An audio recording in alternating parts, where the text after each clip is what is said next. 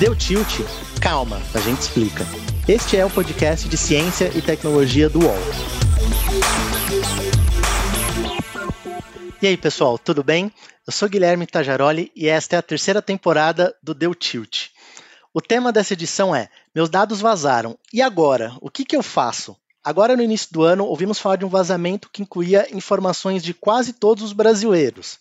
A empresa de segurança PSAFE achou dados de 220 milhões de brasileiros que estavam sendo comercializados em fóruns pela internet.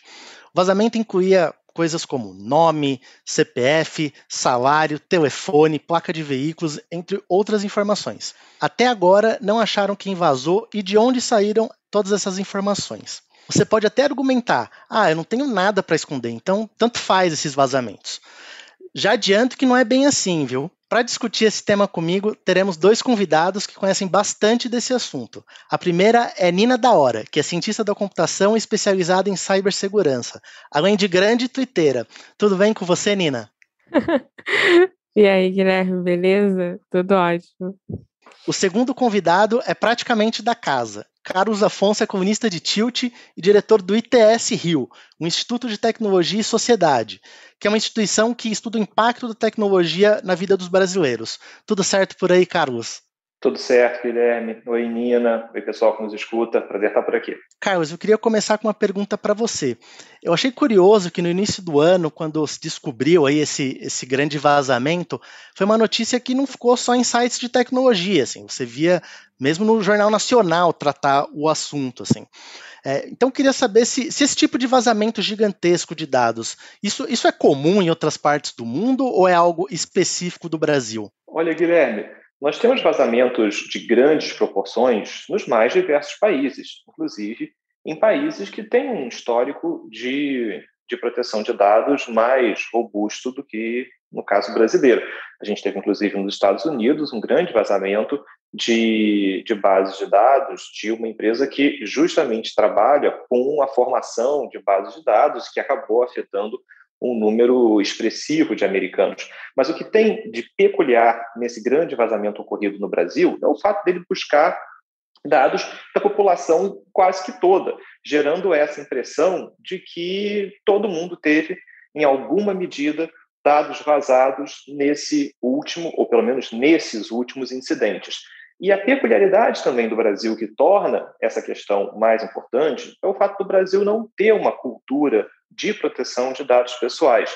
O brasileiro geralmente vai na farmácia comprar um remédio e, se for perguntado qual é o seu CPF para ver se tem desconto, nem passa pela cabeça da pessoa o que, que a farmácia pode fazer com esse dado, que é o CPF, ligando nome, CPF, remédio adquirido e como isso pode gerar uma série de modelos de negócio em cima desses dados. Então, o que a gente vê hoje no Brasil é o início de uma transformação do brasileiro começar a entender que os dados pessoais geram riqueza, geram negócios aí por fora para outras empresas, podem ser acessados por governos dos mais diferentes fins e que isso pode causar danos, pode causar prejuízo para as pessoas. E essa mudança vem acontecendo especialmente com transformações legislativas, o Brasil finalmente aprovou uma Lei Geral de Proteção de Dados, que é a Lei 13.709 de 2018, que já está em vigor, e pouco a pouco, enfim, a gente sabe que uma lei sozinha não vai mudar uma cultura, mas ela dá um pontapé inicial. Eu acho que a gente pode fazer uma comparação com o que aconteceu lá nos anos 90. Nos anos 90, foi aprovado o Código de Defesa do Consumidor, né, o CDC, e com o Código de Defesa do Consumidor, o brasileiro começou a entender que ele também era um consumidor, que ele possui direitos enquanto consumidor. Talvez com a LGPD, com a Lei Geral de Proteção de Dados, a gente esteja no comecinho dessa mudança, em que agora o brasileiro se percebe não só um consumidor, mas também um titular de dados pessoais. E que com isso ele tem direitos, que esses dados não podem ser coletados de qualquer maneira, para qualquer finalidade, e que isso tudo envolve uma proteção jurídica que só agora a gente começa a construir. Ô Nina, qual que é a origem desses vazamentos gigantes? É, como que esses dados costumam ser, ser obtidos? É, é desleixo? É, é gente muito esperta trabalhando para pegar essas informações? Eu queria que você me explicasse um pouco como que isso acontece, por favor. Beleza, acho que é uma ótima pergunta para a gente começar a conversar sobre isso, Guilherme. Obrigada. Primeiro, sobre a origem dos vazamentos, não teve, ainda não teve uma definição, né? Se a gente for é, se, se formos olhar assim, de forma racional para as investigações que ainda estão rolando, ainda não conseguiram dar uma, uma resposta definitiva da, da, sobre a origem. Mas nós sabemos, assim, nós trabalhamos com, de alguma forma, na área de segurança é, da informação, nós sabemos que existe vazamentos todos, todo ano. Né? Todos os meses existe um pouco de vazamento, seja de instituições privadas, sejam de instituições públicas né, o, o que nós fa chamamos, falamos aí de é, uma equipe de antifraude. Uma equipe de, de antifraude lida muito com isso, porque você vai encontrando vulnerabilidades em sistemas. Recentemente, até agora, né, aproveitando que a gente está conversando sobre isso, teve um vazamento agora de um banco digital famoso, na qual eu não vou dizer o nome aqui, por ética e tal, mas se vocês derem um Google, vocês vão saber qual é. E aí teve um vazamento de CPFs, até de CPFs que não estão cadastrados no banco. Olha o perigo. E por que, que eu estou falando sobre isso? Porque quando a gente começa a entender detalhadamente a complexidade de você trabalhar com uma área assim e de você conseguir proteger as suas informações, você começa a entender que a internet ela foi criada em cima de vulnerabilidades. Vulnerabilidades que ainda não foram resolvidas desde a sua criação. E conforme nós vamos desenvolvendo, nos desenvolvendo tecnologicamente e como cidadãos, nós vamos gerando mais vulnerabilidade. Então, tem uma frase muito legal do Nick Spinoza. Nick Spinoza é um especialista é, na área de segurança, de segurança da internet, e eu assisti isso, e eu lembro dessa frase do TED que ele fez sobre algumas leis vinda né, da experiência dele, algumas leis de cibersegurança, que toda inovação vai gerar uma vulnerabilidade. Então, né, se nós estamos no, no, no ano 2021, nós temos aí robôs ajudando médicos a, em cirurgias em alguns países. Nós temos também uma forma agora da gente conseguir é, compartilhar o nosso dinheiro online, totalmente online, e no mesmo dia, na mesma hora, quase que instantaneamente com o Pix. Então imagine, olha a, as evoluções que foram acontecendo e como que a gente vai lidar agora com as vulnerabilidades que isso cria. Então essas origens, né, origens de vazamento, elas normalmente não são divulgadas porque ela parte de um contexto que envolve muitos pequenos é, problemas o último grande vazamento é que os dados eles foram baixados num TXT. Então, assim, não teve, não tinha, né? Quando eu estou falando baixado no TXT, é que você vai dar dois cliques, galera, no arquivo e ele vai abrir, sei lá, no Word, num arquivo de texto qualquer. Normalmente, se você quer fazer com que seus dados tenham, tenham um tipo de segurança, você não deixa seus dados abertos assim e principalmente mascarar da, anonimizar, melhor dizendo, anonimizar dados sensíveis. E esses dados não estavam anonimizados, esse último grande vazamento. Então, são características de um certo desleixo com o sistema que está sendo usado para gerenciar essa quantidade de dados. Ô Nina, eu queria emendar aqui uma, uma dúvida que veio do, do, nosso Instagram. A gente abriu uma caixa de perguntas do nosso Instagram de Wall Tilt e o Giacomo fez a seguinte pergunta que é como golpistas podem utilizar dados como CPF, telefone para aplicar golpes, assim. Porque geralmente são essas as informações mais sensíveis que acabam aí é, aparecendo, assim. Então, como que isso geralmente é usado por, por golpistas? Ótima pergunta, Guilherme. Inclusive, agradecendo o Giacomo por essa pergunta, é uma pergunta que eu recebo bastante. Por quê? A galera fala assim, ah, Nina, mas eu sou pobre, vão pegar meu CPF, vão, vão, vão tentar hackear minha conta, vão ver que não tem nada. Aí eu falo assim, não, concordo com você, eu também acho essa, essa teoria, não, perfeita, eu também sou pobre, também penso, né? Mas aí eu começo a falar, então vamos lá, vamos conversar aqui. O que eu respondo para essas pessoas, eu concordo com elas e eu apresento uma outra perspectiva. A perspectiva é que para você abrir contas hoje, para você abrir pedir um empréstimo, etc, etc, etc, você precisa de determinados dados, que foram esses dados que foram vazados, dados que são postados nas redes sociais. Então, imagina o quanto de estrago você pode fazer na vida financeira de uma pessoa se aquela pessoa tem o nome limpo. Isso é muito rápido, né? Eu fico muito preocupada, por exemplo, com pessoas que estão morando nas ruas e ainda têm os seus documentos válidos. Então, o, normalmente o que eu faço com pessoas como o Giacomo, que têm essas dúvidas desses dados sensíveis, por não entender o quão perigoso possa ser, já que a gente hoje é, é meio que controlado por grandes corporações tecnológicas, eu falo o seguinte: você imagina que o estrago nunca vai ser menor do que o próximo estrago. O estrago que aconteceu hoje com você em relação ao digital, em relação à segurança, não vai ser pior do que o que o próximo pode ser para você. Porque é isso, é, é, algo que vai se desenvolvendo de forma muito rápida. Individualmente, você pode não valer nada na sua cabeça.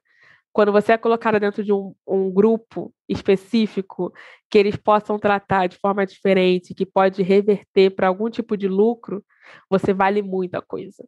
Então, hoje eu diria que não é que o dado, eu não gosto da frase dado é o novo, da, os dados são o novo petróleo. Eu não gosto dessa frase. Gente, parem. Assim, eu não reproduzo isso. Agora, eu diria que não é dado, não é dado por si só. É, são as pessoas que estão atreladas a esse dado. Então, nós, seres humanos, nós somos conteúdos o tempo todo na internet. E conteúdo hoje, gente, está dando muito lucro. Então, né, se a gente for olhar o contexto do sistema que nós vivemos, ele vai tudo sempre se posicionar a lucro e poder. Então, não pense, Giacomo e, e galera, que o seu CPF ele só vai ser usado para tentar roubar dinheiro especificamente de você. Esse, principalmente agora, no momento que nós estamos vivendo no mundo, existe um posicionamento político para essas ações. Existe uma estrutura de poder por, por trás. Então, se eu compartilho e vazo esses dados, eu tenho um objetivo. O meu objetivo não é só ficar roubando dinheiro do Giacomo, do Guilherme ou da Nina. O meu objetivo é um objetivo a longo prazo. Tanto que, só para finalizar, esse último vazamento, ele foi um vazamento de 2019. E ele só foi agora colocado na rede né? Só agora que eles vazaram, mas foi um vazamento que eles conseguiram ter acesso em 2019 a 2018. Carlos, eu queria entender como que ficam essas instituições de onde são obtidos esses dados vazados. É, existe punição para elas no Brasil? Porque a, a, impressão que eu tenho é que nada acontece e ninguém é punido assim por esses vazamentos. É, o Brasil até então vive um cenário de um quase faroeste com dados pessoais em que tudo pode, aparentemente não havia regra que pudesse coibir o uso indevido de, de dados pessoais, o que, para ser muito sincero, não era verdade, mas as leis e as regras não estavam sendo aplicadas da maneira devida. Mas, especialmente a partir de 2018, o Brasil passa a contar com uma lei geral de proteção de dados que torna mais clara essa discussão. Então, agora o Brasil possui no, na estrutura administrativa. Uma autoridade nacional de proteção de dados que tem por competência, por atribuição, justamente fiscalizar essas situações de uso indevido de dados pessoais, em casos como vazamento, por exemplo, podendo sancionar as empresas com, com multas que são importantes sobre a questão ligada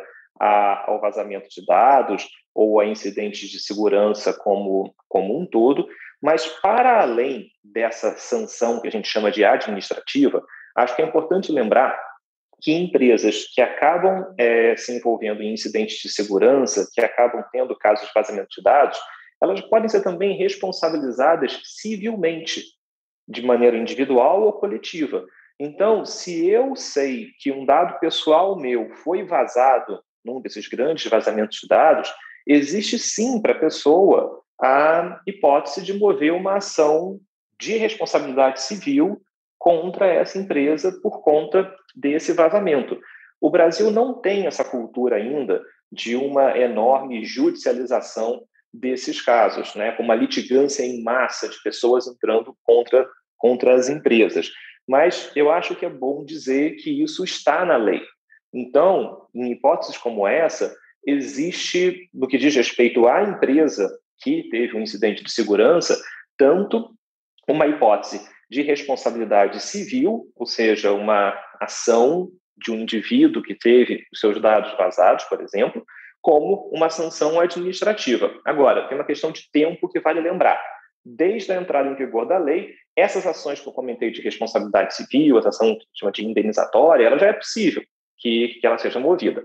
Especificamente as sanções administrativas, elas passam a valer a partir de agosto de 2021. Então, a gente teve esse corte temporal aqui entre a, o sancionamento administrativo, que é a partir de agosto de 2021, e as ações de responsabilidade civil em si, que essas já são possíveis desde a entrada em vigor da lei. Basicamente, que falta então uma cultura de um pouco de, de entrar aí com ação, de, de entender o que está acontecendo mesmo, então, pelo, pelo que você falou, né, Carlos? Sim, e por isso, quando eu mencionei que o Brasil não tem uma cultura de proteção de dados, essa ausência de cultura de proteção de dados é também uma ausência de cultura jurídica sobre proteção de dados, de entender que dados pessoais e a sua proteção são direitos que todos nós temos e que, uma vez que esses direitos foram violados, você tem a possibilidade de mover uma ação judicial, de buscar uma reparação pelos danos que foram, que foram causados.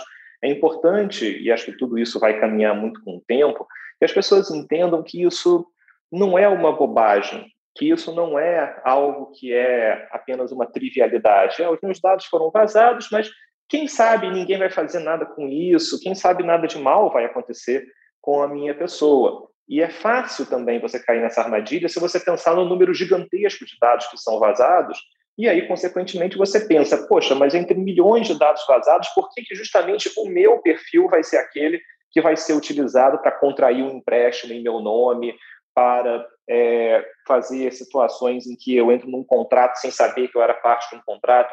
Então, eu acho que é importante aqui as pessoas não contarem com a sorte e imaginar que nunca vai dar problema o acesso a dados pessoais, cada vez mais, pode gerar problemas em caráter exponencial. E isso vai desde, como falei, situações como alguém contratar um empréstimo no seu nome, abrir uma, uma conta ou um chip de celular com o seu nome, a situações que podem levar a práticas criminosas que levam a um resultado financeiro é, prejudicial importante como o acesso a contas bancárias, enfim, resgate de FGTS e situações que as pessoas hoje têm visto como práticas de crimes cometidos através da internet, cuja raiz desses crimes é justamente o acesso a dados pessoais que permite que esse, esse criminoso tenha acesso a sites, a aplicativos e ali possa se passar pela pessoa e ter acesso ao seu patrimônio e eventualmente cometer outros delitos também. Então acho que é importante lembrar da seriedade desse tema. E na construção dessa cultura de dados pessoais, entender que também é a construção de uma cultura jurídica sobre a proteção desses mesmos dados. Deu tilt e volta já. Splash é o podcast de entretenimento do UOL. Nele, você encontra o Splash VTV, mesa redonda sobre televisão com os assuntos mais quentes da semana, e tem também o Splash Entrevista e o Splash Show, com análises e conversas sobre o que realmente importa no mundo do entretenimento, e até o que nem importa tanto assim. Você pode acompanhar os programas de Splash no UOL, no YouTube e nas plataformas de podcast. Ô Nina, uma outra dúvida que veio aqui pelo nosso Instagram, essa aqui feita pela Joana. A pergunta dela é: Eu devo me preocupar quando o Chrome diz que minhas senhas foram vazadas? O que as pessoas devem fazer quando descobrem que seus dados foram vazados? E aí passo para você, Nina. Não, só pergunta tranquila, só pergunta fácil.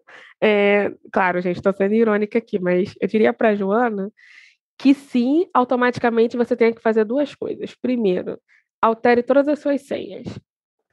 Mas antes de você alterar suas senhas, você tire elas de. É, como é que se fala? É, autossalvar, né? Ou é autossalvar em browser. Assim, Realmente preenchimento auto, automático. É, preenchimento né, automático, exatamente. Obrigada, Guilherme. tira do preenchimento automático e altere todas as suas senhas. Como que, eu vou dizer assim, como que eu normalmente estou. Cada um tem uma, um método, né? Cada amigo meu tem um método diferente. Eu vou compartilhar um método que eu acho um, um método bem interessante para a sociedade como um todo. Pense que as suas senhas, elas podem estar atreladas a, a uma música, a uma frase de um filme, a frase de um livro, coisas assim, é, que estão ao seu redor, mas que não são coisas íntimas. Então, nada de data de aniversário, nada de é, ai, a data marcante do meu relacionamento. Não. Ai, a data marcante do nascimento do meu filho. Não. É, um momento marcante com a, os meus pais. Absolutamente não. Por quê? Porque são informações que você coloca em outros lugares, que você coloca em rede social. E com a engenharia reversa dá para eu posso demorar, mas eu posso ligar os pontos. Então pense em frases de coisas que te rodeiam, mas que não são íntimas, né? Que as pessoas não conseguem conectar. Depois que você pensar essa frase, você pega a, a, palavra, separa as palavras, né, que estão compondo a frase. E aí você vai pegar cada palavra e vai é, inverter as letras entre maiúsculo e minúsculo. E aí, entre uma inversão e outra que você fez, você vai colocar símbolos e, e números. Tá bom, Nina. Ai, obrigada, Nina. Agora, como é que eu vou. Como que eu vou memorizar essa porcaria que você está falando? Aí vem a segunda parte do método. Você pode escrever isso à mão, você pode ter um seu caderninho que só você acessa. Gente, papel e caneta funciona. Olha, se eu disser para vocês que papel e caneta funciona, vocês não vão acreditar, mas funciona. Assim, não não menosprezem o papel e a caneta, não façam isso. Pode anotar no caderno. Ou, se você for uma pessoa que, cara, Nina, impossível para mim, eu preciso ter é, de forma mais fácil digitalmente. Existem aplicativos que guardam senhas e que geram senhas aleatórias para você. Estilo tipo Keeper, que é um aplicativo que eu, que eu uso é, bastante. Eu sou uma pessoa que eu não gosto muito de, de guardar minhas senhas de forma digital e preenchimento automático, etc. Só que aí nesse, nesse, como a minha vida era e continua sendo corrida, só que agora é corrida eu estando em casa. Só que a minha vida era muito corrida entre, entre um ônibus e outro, um trem aqui, um metrô ali, faculdade, voltava, não sei o quê, então eu tinha que ser muito ágil com as, com as minhas senhas. Então eu sempre usei aplicativos como o Keeper. Tem aplicativos como o, o ai meu Deus, Esqueci o nome dele agora, mas é o One Password. One Password, exato, One Password também. Tem o da Tem o LastPass, LastPass, esse também que são são aplicativos gratuitos e muito bons. Então assim, eu gosto de usar esses aplicativos para guardar senhas que eu preciso ter muito rápido, quando eu troco de um, uma rede ou outra. Carlos, você acha que a gente está entrando numa era de total fim de privacidade, dado que a toda hora você tem redes sociais, vários sistemas aí coletando informações, assim, é, é, um, é, um, é um fim de uma era, digamos assim, ou, ou, é um começo aí de, um, de uma consciência do que está acontecendo com a, com a gente? Olha, Guilherme, não acho que seja o fim da privacidade e o fim da proteção de dados. Muito pelo contrário. Me parece que nós entramos, em, como você mesmo disse, numa nova era ou seja, é um novo momento em que privacidade e proteção de dados são desafiados pelas novas tecnologias e você vai precisar repensar como é que eu protejo aspectos que são importantes, que são essenciais da personalidade, do cotidiano, da vida de cada um, em um ambiente no qual se tem todos os incentivos para que um número cada vez maior de dados sejam coletados e tratados para as mais diferentes finalidades. É muito fácil a gente olhar para esses casos de vazamento de dados e ter uma, uma visão quase que niilista, de falar a privacidade acabou, todo mundo sabe todos os dados. Eu até brinquei quando teve o caso dos grandes vazamentos de dados, em que falei, olha, mas vazaram tantos dados, acho que só não vazou o signo da pessoa. E aí, rapidamente, alguém me puxou no Twitter dizendo: não, olha só, vazou a data de nascimento, então até o signo eles sabem. É, então, acho que é fácil a gente comprar essa ideia de que privacidade morreu. Mas, no final das contas, parece que privacidade e proteção de dados, na verdade, estão muito vivas. Porque a gente vê mudanças legislativas importantes sobre esse tema e recentes não só no Brasil, mas no mundo como um todo. A Europa tem um regulamento importante sobre proteção de dados que muda a dinâmica das mais diferentes empresas. A gente já vê esse impacto acontecendo também no, no Brasil. Então, me parece que é uma mudança de percepção sobre privacidade e proteção de dados. E você vê isso muito no setor empresarial, em que o acesso a dados pessoais era visto, grande parte das vezes, como um subproduto, como um efeito colateral da atividade principal de um determinado negócio, de uma determinada empresa. Você coletar dados pessoais era visto como algo secundário, porque o que você faz, na verdade, é vender um determinado produto, o que você faz, na verdade, é entregar determinada mercadoria. Mas você acaba percebendo hoje que toda empresa, no final das contas, em maior ou em menor medida, acaba tratando dados pessoais. E isso joga luz sobre a proteção desses dados. Ou seja, eles deixam de ser algo que é simplesmente uma consequência do seu negócio, daquela atividade empresarial, para se tornar o foco, o cerne da atividade empresarial em si, demandando maiores cuidados. Então, agora as empresas passam a se perguntar: quais são os dados pessoais que eu coleto? Quais dados eu efetivamente preciso para levar adiante o meu negócio? E quais dados eu não preciso reter? Porque o cenário que a gente tinha antigamente no Brasil parece aquelas, aquelas séries de acumuladores compulsivos, né? ou seja, as pessoas, e especialmente as empresas, acumulando dados e dados e dados pessoais sem necessariamente ter uma finalidade, um propósito para, para aquilo. Então, está na hora das empresas arrumarem a casa e entender quais dados elas não precisam para o desenvolvimento das suas das suas atividades. Isso não vai acontecer da noite para o dia. Essa é uma mudança gradual que a gente vê acontecendo com empresas, mas também vale dizer, esse não é um debate que envolve só o setor privado. É importante a gente olhar também para o setor público e compreender que se tem uma entidade que armazena e que trata dados em larga escala, são os estados, são os governos, no final das contas. E tudo que a gente está discutindo aqui vale também para o setor público. Eu poderia ter começado essa resposta dizendo o que é privacidade.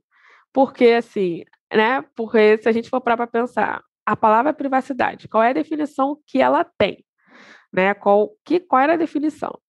É, tem uma definição que, se você jogar no Google, é mais ou menos assim: ah, é, a, você reserva suas informações de, de, de um grupo específico da sociedade, ou você reserva suas informações da vida pessoal. Era alguma coisa assim. Beleza, gente. Era uma coisa que a gente, basicamente, quando a gente era mais novo, a gente tinha o um diário. Aí você jogava as coisas no diário e não contava para ninguém. Mas aí sua mãe arrumasse o quarto, pegava o seu diário. Então, se a gente for fazer um, né, se a gente for relembrar os diferentes períodos da nossa vida, porque a gente está vivendo hoje na privacidade digital, será que ainda tem a mesma definição? Eu acredito que não. Porque para eu estar no digital, para cada vez mais eu ser aceita no digital, eu preciso mostrar que eu sou humana, e eu só consigo mostrar que eu sou humana não que eu faça isso, porque vocês só vão ver fotos do meu cachorro. Basicamente, é, é o máximo que vocês vão chegar na minha privacidade. Mas, assim, no modo geral, as pessoas para serem aceitas no meio digital, elas precisam mostrar que elas são humanas. Para mostrarem que elas são humanas, elas precisam soltar alguma informação pessoal delas. Elas precisam personalizar. É aquilo que, que chamam de, ah, não, olha a marca pessoal daquela pessoa. E aí é complicado falar que a gente ainda tem privacidade, porque eu acho que ela já mudou tanto de, de definições que ainda não está fechado, que eu diria que nós estamos é, postergando ou que nós estamos falhando totalmente com a privacidade hoje para poder ter um ganho em outras, de outras formas no meio digital. Eu diria que isso é um caminho perigoso e que nos próximos cinco anos, assim como nós estamos vendo acontecer no Brasil agora, nos próximos cinco anos nós teremos problemas ainda maiores, o que pode acabar ocasionando até uma super debandada de algumas redes. Para fechar a conversa, Carlos, eu gostaria que você falasse um pouco quem diz aí que ah, não tem nada a esconder, então tanto faz, assim, é, porque é algo muito comum que se fala, você, você já passou aí por, um, por, um, por, um, por temas é, relacionados a essa, essa resposta, mas eu queria que você, que você falasse de forma resumida, assim, o que você diria para quem pensa dessa forma, que, que tudo bem, meus dados foram vazados e, e já era? Bom, eu diria que essa pessoa certamente não gostaria que fossem vazadas todas as vezes que ela foi no seu buscador favorito na internet para descobrir se uma palavra em português é com dois S ou C cedilha. Ou seja, todo mundo, em última instância, tem algo que a pessoa não gostaria que fosse revelada ao público e deixada ao escrutínio do público, que pode fazer com aquela informação o que bem, o que bem entender.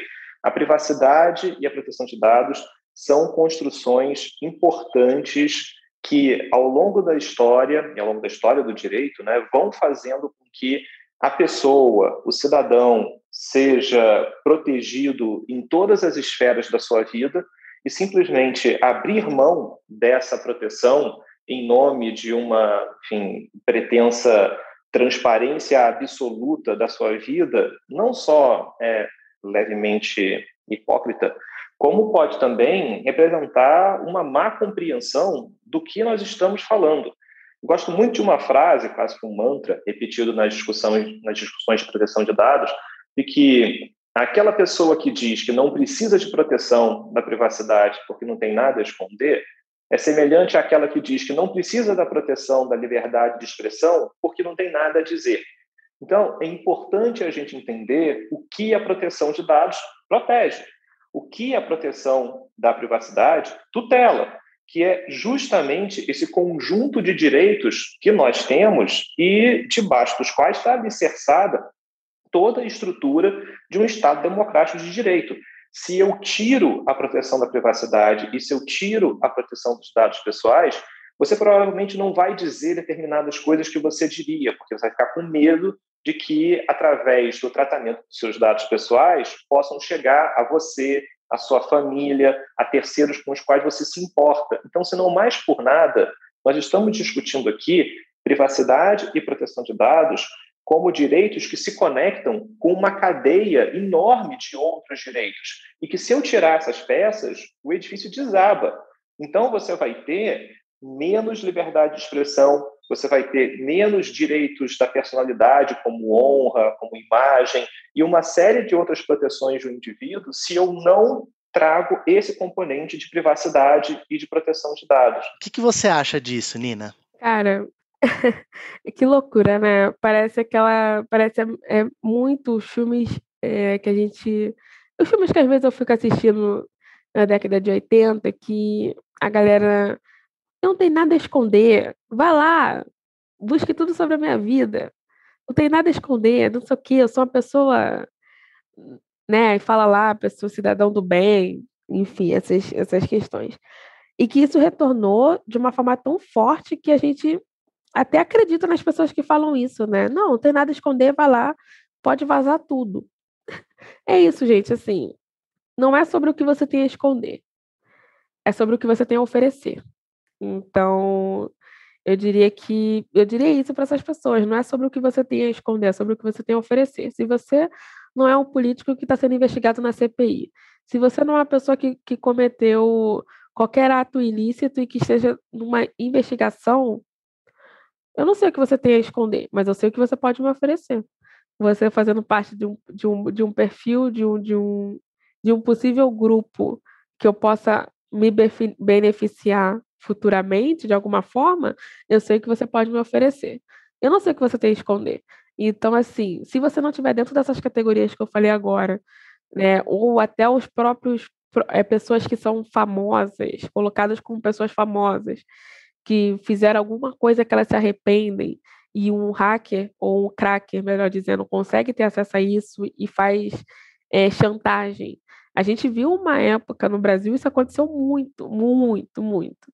E agora com o digital, eles não sabem muito bem o que chantagear, porque os famosos estão colocando tudo na rede mesmo. O que eu quero terminar dizendo para vocês é questione, questione tudo que você entender como um, um, uma possível invasão da sua privacidade e da sua segurança. Questione todas as tecnologias, porque você não sabe o que está por trás dessas criações. Tecnologia é ótima, eu trabalho com isso. Eu sou da área da computação. Apesar de eu estar aqui falando um monte de coisas é, complexas da, da área, eu sou dessa área. Eu gosto muito dessa área. Só que eu entendo que a gente hoje tem muito mais perigos para se preocupar do que aspectos positivos. Então, questionem. Tá certo, então. Queria agradecer então a presença nesse episódio da Nina da Hora e do Carlos Afonso. Muito obrigado mais uma vez aí pela conversa. Então é isso, pessoal. A gente se encontra no próximo episódio. Tchau. Deu Tilt tem apresentação e reportagem de Guilherme Tajaroli, captação de áudio de João Pedro Pinheiro, produção de Tiago Varela, coordenação de Fabiano Chinaca e Juliana Carpanês.